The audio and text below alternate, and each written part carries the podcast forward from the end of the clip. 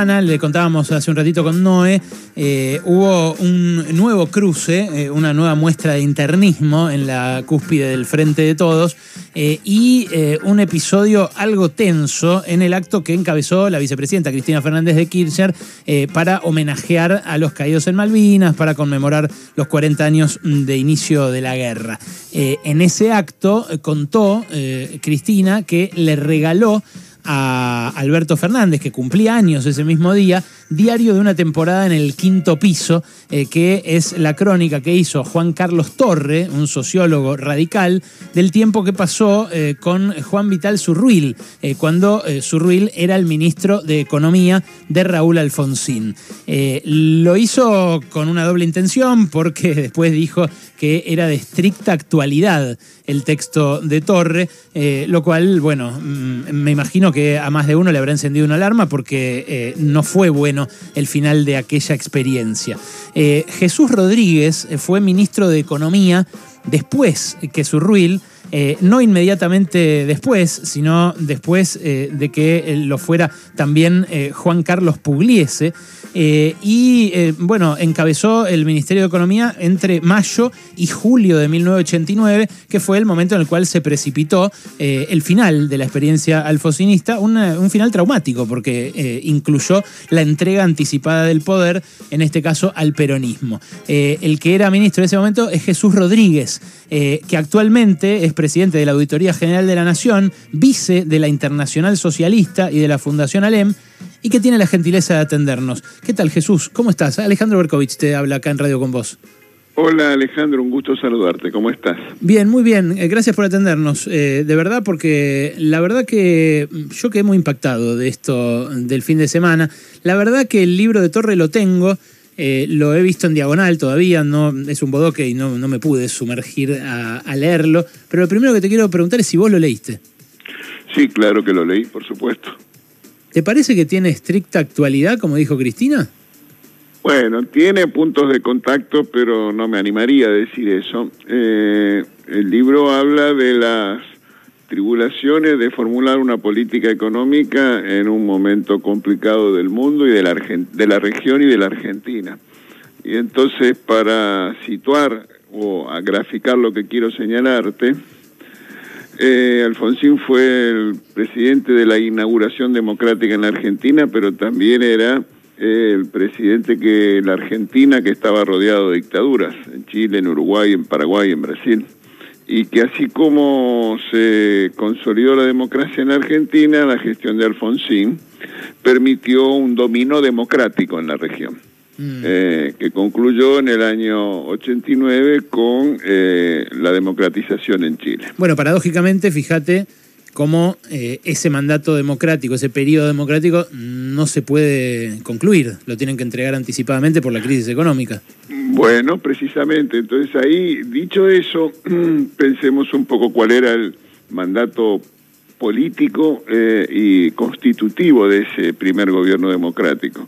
Terminar con las inestabilidades y los golpes de Estado y los autoritarismos en la Argentina, que habían, se habían iniciado el 6 de septiembre del, del, del año 30 en el primer golpe de Estado. Y visto en esa perspectiva, claramente cumplió el objetivo, pero lleno de dificultades. Veamos un minuto las extraeconómicas y que explican en parte los conflictos económicos y la frustración y la decepción que supuso esa administración. Eh, trece intentos de paro general, trece paros generales, tres intentos de golpe de Estado, eh, el ataque a un cuartel militar por parte de una patrulla eh, perdida de, la ultra violenta guerrillera. Lo de Gorriarán, eh, decís. Exactamente. y en ese contexto se desarrolló esa transición democrática.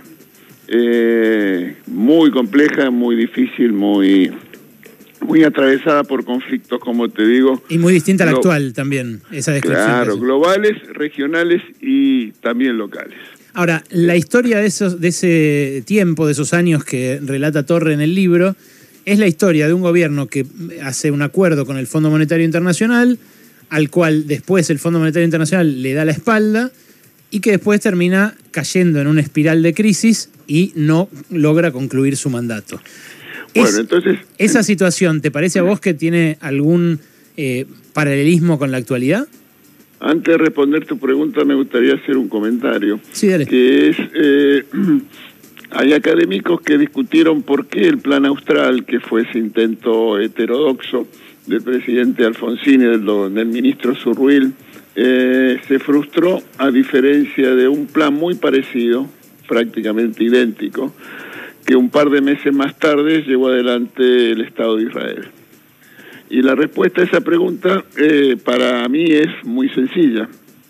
El plan económico israelí tuvo apoyo político sustantivo. ¿Explicitado en qué? Te lo voy a decir.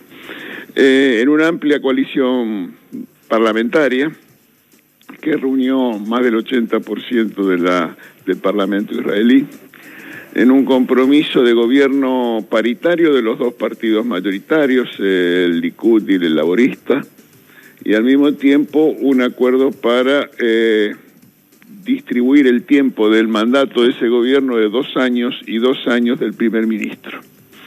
Ese, esa diferencia sustancial de apoyo político eh, hay que compararlo con lo que te señalaba. Los tres intentos de paro, los tres eh, golpes, paros generales, los tres intentos de golpe de Estado y el ataque guerrillero al cuartel. Me parece que ahí está la esencia de por qué es la frustración de ese programa económico. Y van yendo a tu pregunta, te diría que, que, es, que no veo puntos de contacto, que creo que hay diferencias notables y que eso explica eh, lo que me cuesta responder a tu pregunta. Bueno, eh, parece bastante evidente que para Cristina sí, ¿no? Hay puntos de contacto, porque ella dijo... Eh, a ver, ¿lo, podemos compartir el, audio, Ale? Tenemos de los audios que, usamos eh, de Cristina, porque ya hicimos un bloque contando todo el discurso del sábado. el momento en el cual ella dice que le regaló el libro al presidente, que si no la vocera le va a decir que no le regaló nada, termina con ese paralelismo. Lo dice así, compartámoslo.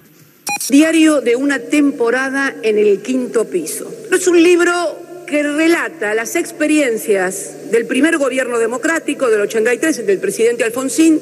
Hoy se lo mandé de regalo al presidente para que después la vocera no diga que no le regaló nada el cumpleaños.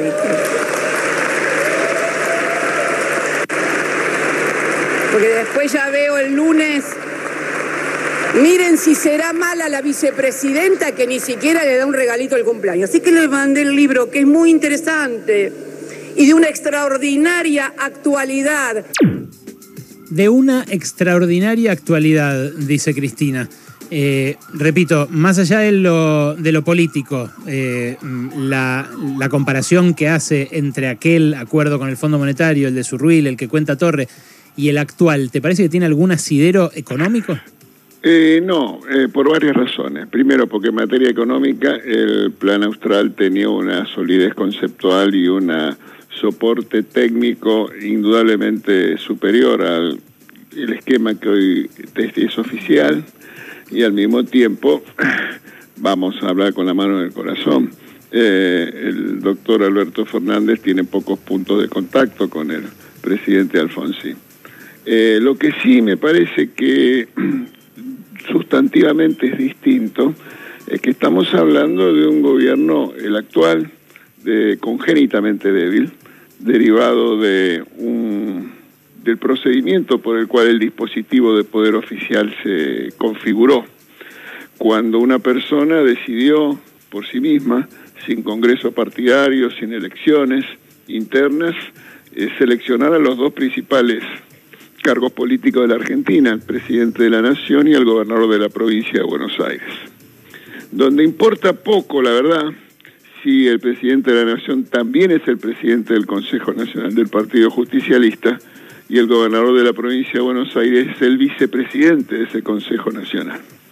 Y ese dispositivo eh, anómalo, original y, nunca visto, eh, denota una debilidad congénita de, la administración. Pero perdón, Jesús, ese dispositivo fue validado en las urnas con millones de votos. Que... Claro, Claro, Eligieron a pero- Alberto Fernández presidente y a Axel Kisilov gobernador. Digo, más allá de que Claro. la fórmula la haya, la haya craneado Cristina.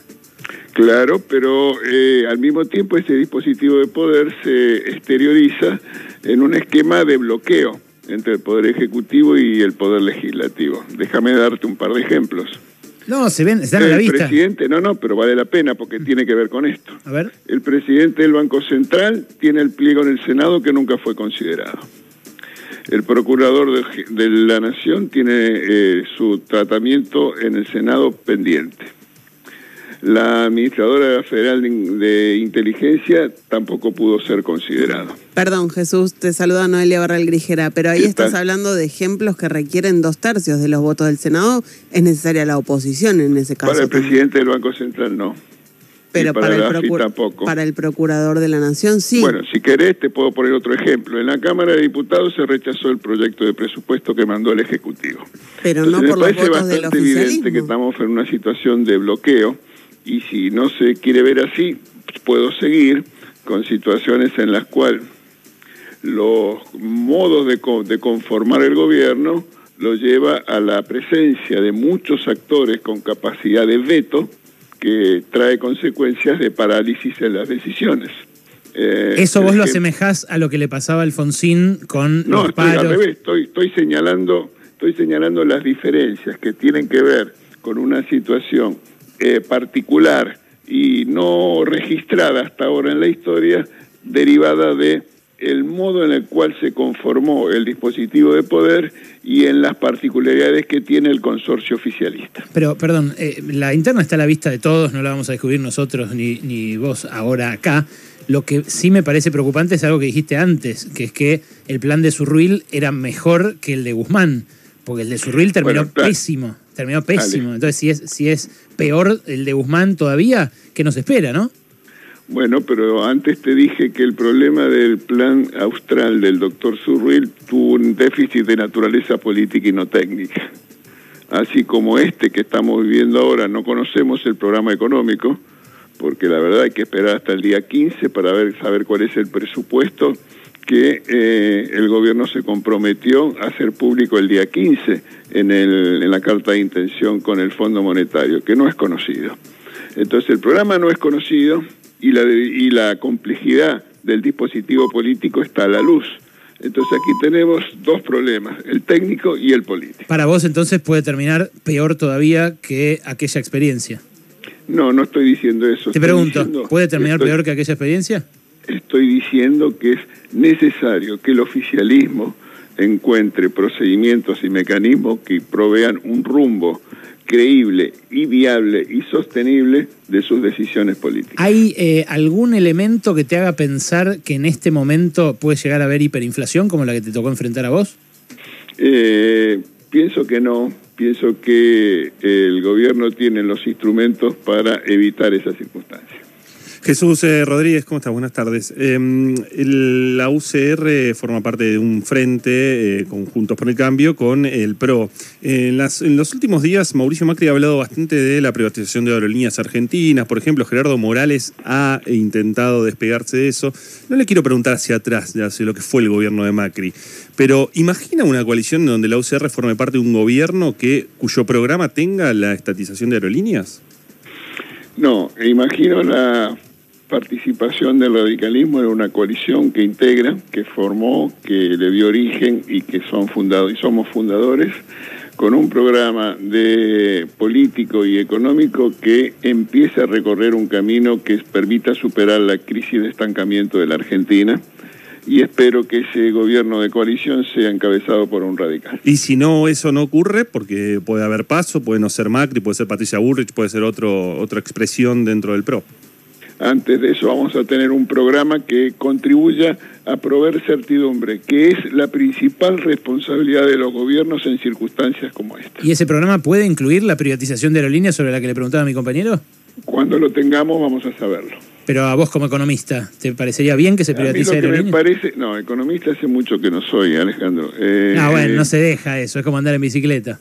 No, no. eh, me parece que está claro que hay que encontrar un equilibrio, una recuperación de los equilibrios macroeconómicos que están hoy completamente perdidos en la Argentina. Mm, eh, ¿qué herramientas, de- tomándome de tu respuesta anterior, qué herramientas tiene hoy el gobierno que no tenías vos en 1989 para evitar la hiperinflación? Bueno, es muy sencilla la respuesta.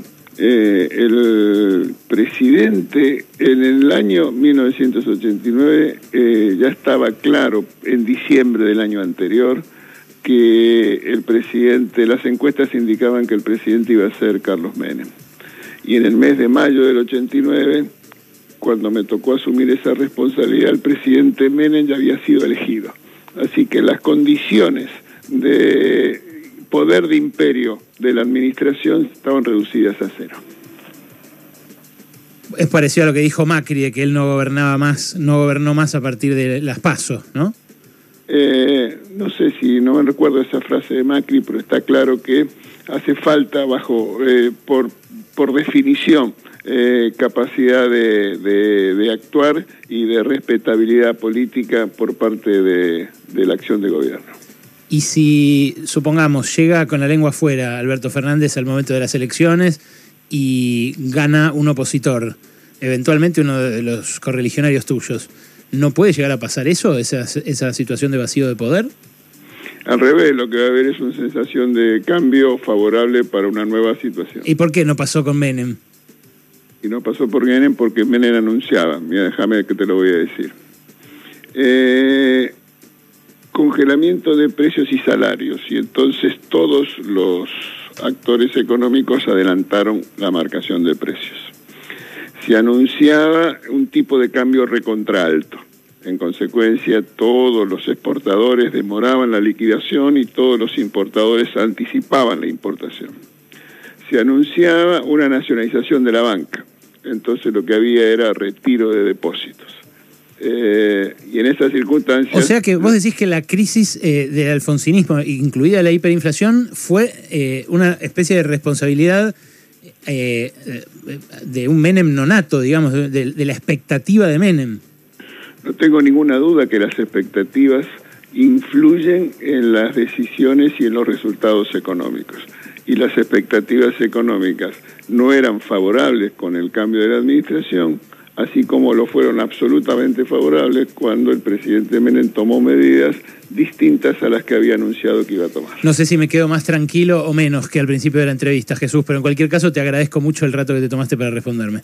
Al contrario, un abrazo. Otro abrazo. Era Jesús Rodríguez, el último ministro de Economía de Raúl Alfonsín, ¿eh? después de un fin de semana en el cual, así de repente, aquella hiperinflación volvió a discutirse con mucha actualidad.